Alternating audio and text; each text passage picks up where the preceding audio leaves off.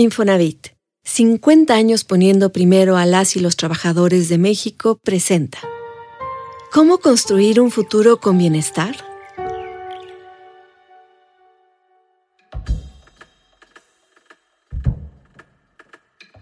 Seguramente usted y yo queremos cosas distintas en la vida. Pero le aseguro que hay algunas que todos queremos y merecemos. Una casa, un lugar donde vivir, un planeta limpio, un empleo digno, un salario justo, acceso a médicos y medicamentos cuando se necesiten, educación de calidad para nuestros hijos. En pocas palabras, bienestar. ¿Qué es el bienestar? ¿Cómo se consigue eso? ¿Es posible que todos lo tengamos? Regina Reyes Heroles se hizo esa pregunta y salió a investigarlo. Entrevistó economistas, ambientalistas, activistas, feministas. Fue con los mejores. Reflexionó con ellos y ya verá que algunas respuestas encontró. En esta serie nos lleva de la mano a hablar de empleo, de vivienda, de educación, medio ambiente, sistemas de cuidado, seguridad y otros temas con una pregunta. ¿Cómo se construye un futuro con bienestar? Escuchará usted, por distintos que seamos, que hay cosas que todos queremos para nosotros y para el vecino. ¿Cómo se construye un futuro con bienestar para todos?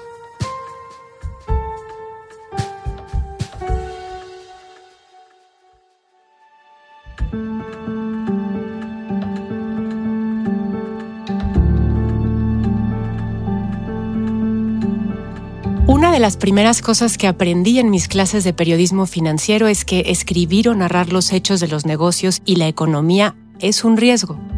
El riesgo es cometer errores con los datos, malentenderlos o tergiversarlos. Yo estudié literatura y eso quizá me hace más proclive a cometer errores, pero también me acerca a la economía desde otro ángulo. Llevo 15 años en esto del periodismo financiero y económico. La primera crisis que me tocó vivir y contar como periodista fue la de 2008. Trece años después me llegó la segunda, pero ahora por una pandemia. Y honestamente, pensé que sabía cómo enfrentarme a los números con cierta racionalidad. Lo cierto es que no imaginé que los números serían tan desastrosos. Cuando inició la crisis económica del 2020 y empecé a reportearla, nadie tenía idea qué vendría ni los economistas que me habían explicado la crisis en 2008 sabían cuánto iba a durar el encierro o cómo golpearía esto al Producto Interno Bruto o a la inflación. Nadie imaginaba que podíamos superar los números en los que estábamos hace 20 años. No habíamos visto inflación de esta magnitud en más de dos décadas. El encierro pasó lento y el regreso también pero al mismo tiempo el golpe económico fue brutalmente rápido y vertiginoso. Estos son algunos de los números que me han helado los pies. En un año, 3.8 millones de personas cayeron en la pobreza en México. La causa, COVID-19. Pobreza implica que una persona no tiene garantizado el ejercicio de al menos uno de sus derechos para el desarrollo social, como podría ser la seguridad o salud, y también que sus ingresos no le alcanzan para adquirir los bienes y servicios para satisfacer sus necesidades mínimas. No solo se trata de que no alcance para la canasta básica. La pobreza tiene dimensiones como educación y servicios básicos de vivienda, otros derechos para el desarrollo social. En total, México tiene hoy 56 millones de pobres, casi la mitad de la población del país. Pero, ¿realmente fue el coronavirus la razón detrás de ese aumento o solo la gota que derramó el vaso. Te adelanto que será lo segundo, porque aunque parecía que previo a COVID todo iba más o menos bien, detrás de los números había otras historias que contar. Entre más contagiados, más datos de terror. Un día en el confinamiento leía las noticias y veía gráficas que mostraban que el mundo estaba de cabeza y en mi casa decidimos adelantarnos. Si las cosas estaban mal en Inglaterra, Alemania, España, ¿cómo se pondrían en México? En mi cabeza estaba claro que necesitaba proteger mis finanzas. Como periodista solo tengo preguntas, y como la premisa es que esto no lo ha vivido o experimentado nadie que siga vivo, para obtener algunas respuestas había que buscar una visión local y otra mundial y ver si alguien podía dimensionar qué pasaba y cómo cuidarnos hacia adelante. Cómo sobrevivir y establecer ciertas rutas para, después de la crisis, generar bienestar. Porque dos cosas sí me quedaban claras. No teníamos bienestar suficiente para enfrentar al COVID e íbamos a quedar peor. Bienestar es vivir con tranquilidad y libertad de decidir. Implica un ámbito emocional, pero también esta parte muy terrenal y tangible de estoy seguro, tengo casa, tengo para alimentarme a mí y a mi familia, tengo empleo que me permite vislumbrar cierto crecimiento. La definición no es sencilla y no hay una para todos. Entonces, cuando se habla, y más ahora, de bienestar, ¿de qué estamos hablando? ¿Y es eso lo que todos queremos? Ahí empezó mi investigación para este podcast. En ese momento no sabía que iba a ser una serie, solo que necesitaba hablar con quienes estudian la economía desde distintos ángulos. Pocos saben tanto de desigualdad como Gerardo Esquivel, hoy subgobernador del Banco de México y un sólido académico del Colegio de México, la UNAM y Harvard. La pandemia nos tomó en una situación muy eh, difícil de por sí, con una serie de problemas económicos y sociales muy profundos, eh, con enormes desigualdades en múltiples dimensiones, y el COVID desafortunadamente lo que hizo fue eh, exacerbar todas estas circunstancias. Cuando llegó la pandemia no veníamos de un crecimiento sostenido.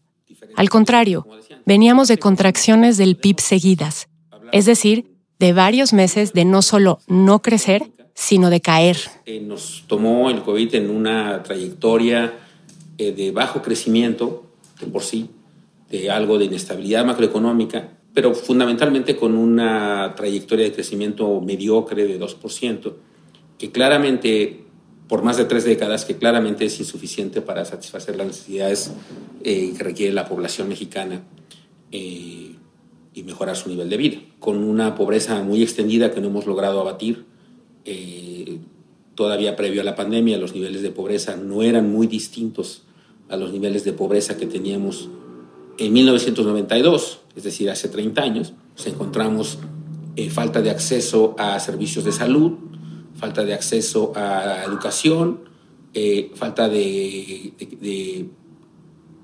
calidad de vivienda en los hogares mexicanos. La pandemia nos encuentra en esta situación de pobreza extendida y desigualdad y bajo crecimiento, eh, con un sistema, digamos, de protección social muy desarticulado, eh, con una serie de políticas pues que tratan de paliar y mitigar parte de estos problemas, pero que no tienen, en mi opinión, una visión integral eh, ni una solución, digamos, más de fondo. Las preguntas que me había hecho por meses, ¿qué bienestar buscamos y cómo lo conseguimos? eran muy difíciles de responder si partimos de que la pandemia solo desenmascara lo que no hemos hecho bien desde hace años. El recorrido de esta serie no será sencillo porque duele preguntar y duelen muchas de las respuestas. No hay manera de esconderlo. COVID-19 nos embarró en la cara.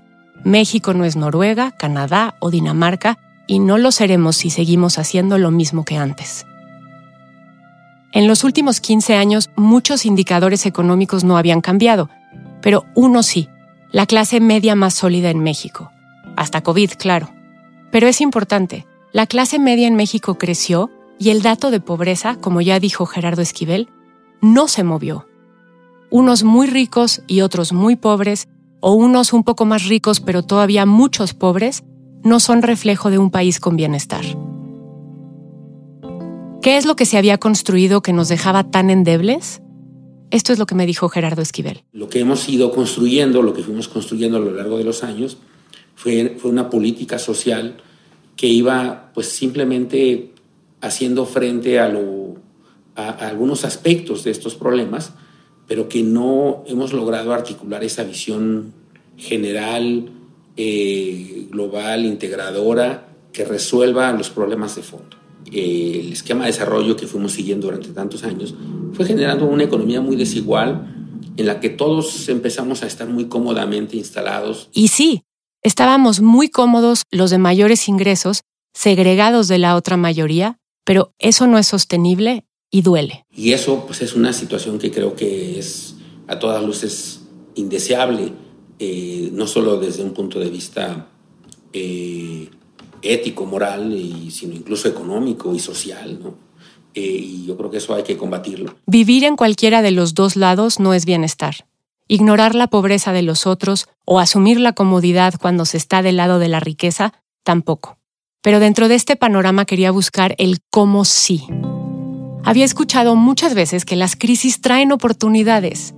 En medio de tanta pérdida, de tanto dolor y desigualdad, ¿se podría abrir una ventana? ¿Podría ser el mundo después de la pandemia el momento para lograr esta visión integradora que mencionó Esquivel?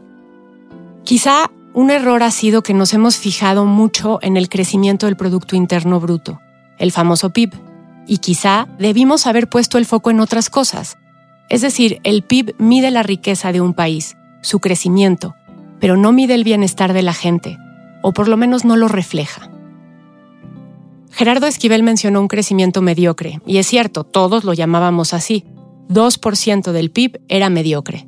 Pero cuando en plena pandemia llegamos a menos 8.5%, a mí ese 2% me parecía que se veía maravilloso. Hemos dedicado muchos años y mucho empeño a medir cuánto vamos a crecer según el Producto Interno Bruto. Pero ese crecimiento no precisamente ha mostrado una reducción sustancial en la desigualdad que hoy desgarra y separa a la sociedad. ¿Por qué nos importa tanto el PIB? Hablé con Graciela Márquez, la ex secretaria de Economía que durante muchos años estudió el PIB histórico de México. Hoy es presidenta del Instituto Nacional de Estadística y Geografía, el INEGI. Graciela me recordó por qué es relevante seguir pensando en el PIB. El PIB es un, un gran instrumento no nos podemos alejar mucho de él porque es como nos comparamos con el mundo y el mundo se compara con nosotros. Entonces el PIB está ahí eh, y es como el sistema métrico, pues ya con nos medimos todos. Es, es el sistema métrico económico, en algún sentido, por, ponerlo en esa perspectiva. Entonces, y, y tiene sus limitaciones, sí, pero eso se reconoció desde el principio. Lo que pasa es que a veces les pedimos cosas a los indicadores que no nos pueden dar. No le podemos pedir al PIB que mida el bienestar. Entonces, ¿qué debemos medir? Con esto en mente busqué a Sofía Ramírez. Ella es directora general de México Cómo Vamos, un think tank que mide indicadores económicos, entre otras cosas. Y lo que necesitamos medir es justamente eh, cómo la, la riqueza o el ingreso que se genera se traduce en mayor bienestar para las personas. Esto es central, porque, insisto, si, si tú tienes una economía que crece rapidísimo, pero no le está llegando a, una mayoría de la gente, esa economía se va a dar un ranazo, o sea, tarde o temprano va a colapsar, porque no hay eh, pues los, los factores básicos para que esa economía siga creciendo, que son empleo e inversión. Entonces, así tú tengas una población muy joven, muy dinámica, como la que tenemos en México, si tú no le dotas de las herramientas de capital humano mínimas que necesitan, ya no digas eh, una educación de alto nivel, sino herramientas de trabajo con capacidades duras y capacidades suaves, pero sobre todo orientadas al trabajo. Y por otro lado, no tienes la cantidad suficiente de inversión, te vas a, o sea, te vas a estancar antes de que puedas despegar con nada. Insisto, así tengas la mejor tecnología o las mejores intenciones. Em, el crecimiento solamente eh, es perdurable cuando hay, hay progreso social, o sea, cuando hay un, un beneficio, digamos, para la gente. El PIB es una parte, pero hay que medir otras cosas más allá del crecimiento para lograr oportunidades, progreso o beneficios para la gente. Un ejemplo es medir el bienestar psicológico, la salud mental y los niveles de estrés o el uso del tiempo y la gobernanza que implica todos los procesos de gobierno, las instituciones y sus procedimientos y prácticas, y claro, la corrupción. Parece que tenemos que medir todo. Sofía me llevó a pensar un poco más allá de la medición per se y de cómo ésta debe generar oportunidades. La democracia está hecha para que todos tengamos más oportunidades y lo mismo tendría que suceder con el crecimiento económico. Tendría que ser un crecimiento equitativo porque además hay evidencia internacional eh, histórica que nos dice que claramente solo los países en los cuales el, el crecimiento o la distribución del crecimiento económico empieza por las bases de la pirámide, digamos, de ingresos, eh, es el único crecimiento que es sostenible en el tiempo, eh, donde solamente avanza los sectores más ricos, los sectores más educados, esos países están invariablemente condenados a regresar a niveles muy bajos de crecimiento, muy bajos de bienestar. Tenemos esta tragedia mexicana donde a pesar de estar junto a la economía más grande que es Estados Unidos, pues invariablemente no, no logramos despegar del 2.5% de promedio de crecimiento al año de los últimos 20 años. Qué frustración. Como dice Sofía, si no hay una mejor distribución, no hay menos desigualdad. Y entonces, un punto de partida es que muchos tendríamos mayor bienestar teniendo un poco menos nosotros, pero viviendo en una sociedad más igual. El bienestar, como lo fui descubriendo durante las entrevistas, tiene muchas variables y en algún momento pensé en la libertad. ¿El bienestar implica libertad? Y esta fue una de las preguntas que le hice a Gerardo Esquivel del Banco de México. Va una cosa junto con la otra, es decir, en la medida en la que los individuos tienen resueltas ciertas eh, condiciones básicas eh, de sus necesidades más elementales, pues puede haber mejores condiciones para que para una eh, participación en la vida pública en todas sus dimensiones, pues mucho más em, plena, en un contexto en el cual segmentos de la población no pueden satisfacer a veces sus condiciones mínimas, pues también es difícil pensar que puedan ejercer parte de esas libertades. El bienestar, pues también incluye eh, e-, esa otra dimensión. Libertad de elegir, de participar, de comprar lo que se quiere, de opinar políticamente, participar en las decisiones comunitarias. La definición de bienestar es mucho más amplia de lo que pensé al inicio de la investigación. Hay que sumar seguridad y violencia. Esto nos lleva de nuevo a las desigualdades exacerbadas que trajo la pandemia y somos nosotras las que más hemos sufrido. Sobre esto también platiqué con Gerardo Esquivel. Muchas mujeres se han retirado del mercado laboral eh, eh, con lo que implica todo ello en términos de pérdida de ingresos en los hogares, eh, en términos incluso de un balance social y emocional que pues tendrá también implicaciones importantes. también fuimos testigos de que eso implicó, estuvo asociado a aumentos en la violencia doméstica. Otro aspecto dentro de bienestar que tampoco esperaba considerar, que nos urge tomar en cuenta, es la diversidad ambiental, que quiere decir que hay variedad de formas de vida que se desarrollan en un ambiente natural, las especies de las plantas y los animales. Entonces, la biodiversidad es responsable de garantizar el equilibrio de los ecosistemas. La biodiversidad asegura bienes y servicios, agua limpia, alimentos, medicamentos, ropa, materiales de construcción y protección. Mantener y cuidar la biodiversidad es importante para nuestra recreación, inspiración y hasta nuestras emociones. Todo esto forma parte de un concepto mucho más amplio de bienestar. Busqué a Julia Carabias para platicar de esto. Fue presidenta del Instituto Nacional de Ecología y secretaria de Medio Ambiente y Recursos Naturales, y además forma a nuevas generaciones de investigadores en la Reserva de la Biosfera Montes Azules, en la Selva Lacandona. La base de todo nuestro bienestar está en la naturaleza. Nos alimentamos de la biodiversidad, nos alimentamos de las especies que cultivamos, que necesitan suelo, que lo forman los ecosistemas, que necesitan agua, que el ciclo hidrológico no podría funcionar si no están los ecosistemas naturales en buen estado. Eh, y utilizamos muchas materias primas directamente de la naturaleza. ¿Qué decir además de todos los bienes, los llamados commodities, que eh, requieren de los minerales y que requiere todo esto de energía? Y todo procede de la naturaleza. Entonces, eh, el pensar que podemos hacer un uso de esa naturaleza hasta su agotamiento y que después la tecnología lo va a resolver de alguna forma, es no entender la esencia de la vida, la esencia de que todos los seres humanos formamos parte de esa eh, biodiversidad y de los ecosistemas y nuestra dependencia es absoluta. Por lo tanto, no puede haber bienestar humano si no hay una naturaleza sana. En otro episodio de la serie, Julia Carabias nos contará más sobre el medio ambiente y la crisis climática, sobre lo que debemos aprender tras la pandemia y por qué no podemos seguir pensando que la tecnología resolverá todos los problemas que tenemos. En el encierro durante la pandemia, mi hijo menor, que tenía siete años, gritaba, Odio COVID, me está arruinando la infancia. Se valía quejarse. Perdió ese espacio en el que su mamá y su papá no se metían, la escuela. Pero no se dejó vencer.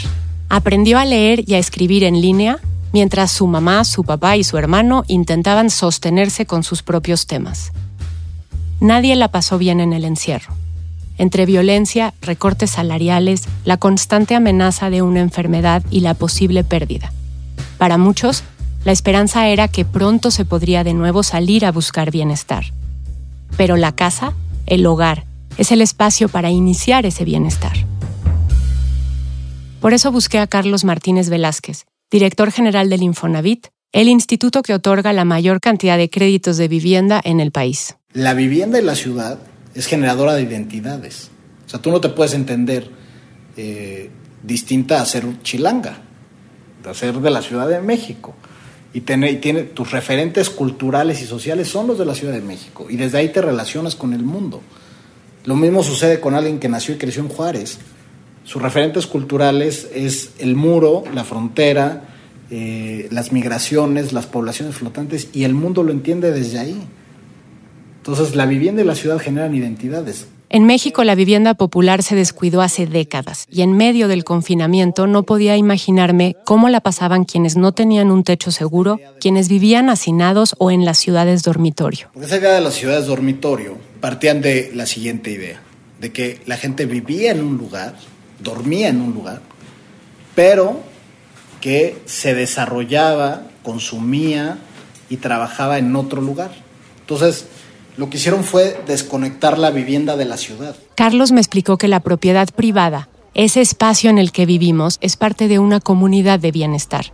Vivimos hacia adentro de nuestras cuatro paredes, pero también hacia afuera. Así, tener acceso a vivienda, un espacio que genere bienestar o de donde se puede partir para lograrlo, será uno de los episodios en esta serie. Y la pregunta es, ¿cómo abordar este pilar de la seguridad social? También habrá un capítulo sobre empleo formal, porque por más empleos generados, el balance entre el formal y el informal no cambia.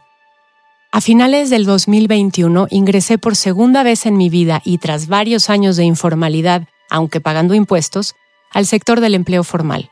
Entiendo lo que es ver el recibo con las deducciones, pero sé que eso es parte de la definición de bienestar, otro tema del que hablaremos aquí. A ti, Ahora que te contrataron como empleado formal, quizá por primera vez, ¿te sentiste desilusionado o desilusionada cuando viste la retención de impuestos y también tus aportaciones al IMSS, al Afore y al Infonavit? ¿Preferirías no tenerlas? De esto partiremos a más preguntas hasta cuestionar si sirve la seguridad social como la tenemos en México. Bienestar, entonces, no es solo que nos alcance para la tortilla, el huevo y el jitomate es tener acceso a salud de calidad, llegar a la clínica y que te den medicamentos o las vacunas. También implica poder comprar una vivienda dentro de una comunidad con acceso a servicios de calidad y seguros. Bienestar es vivir con seguridad y sin violencia, con oportunidades y posibilidades sin brechas, porque el hecho de que una mujer gane menos por el mismo trabajo que un hombre no es bienestar. Y además, Bienestar contempla el hoy y el mañana. Implica que con lo que logres y haces hoy, podrás tener una pensión digna cuando decidas dejar de trabajar.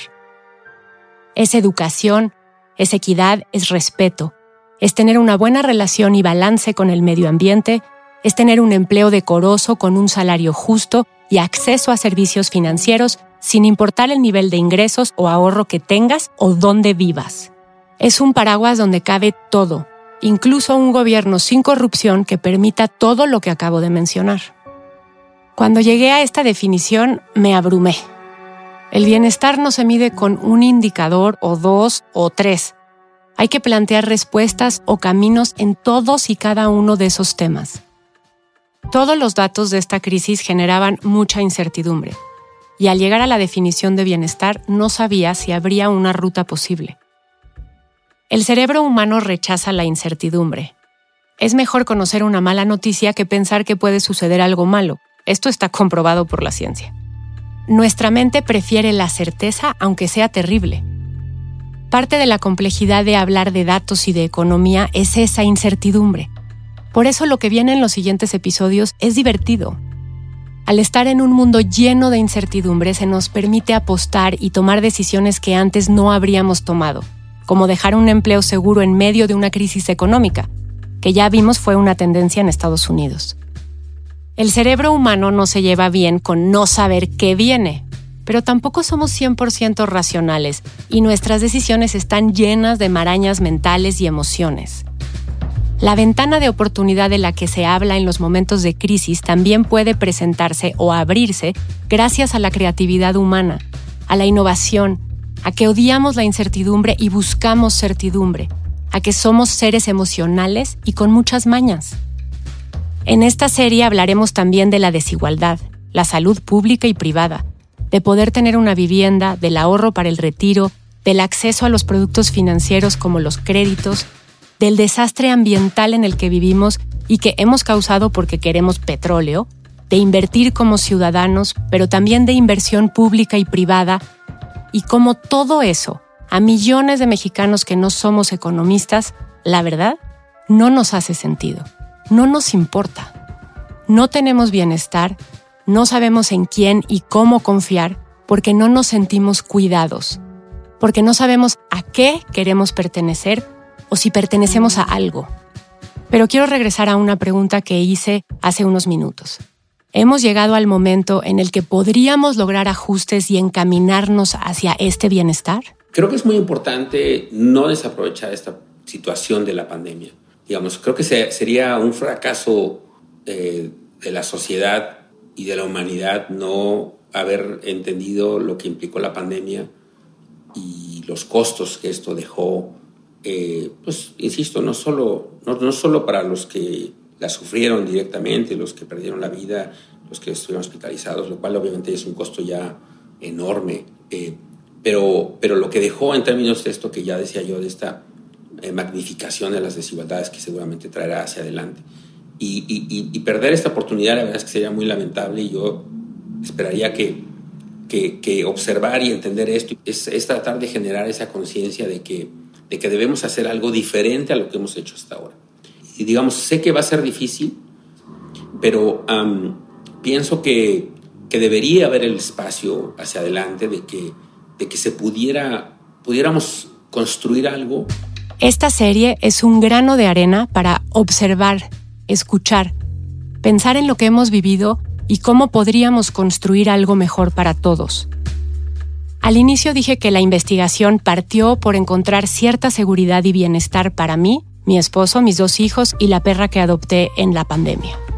En el camino encontré que no hay una receta que funcione solo para mi núcleo si no incluye a todos los demás. Así que te invito a que me acompañes a descubrir qué podría llevarnos a vivir y crear un México con bienestar para todos los que vivimos aquí.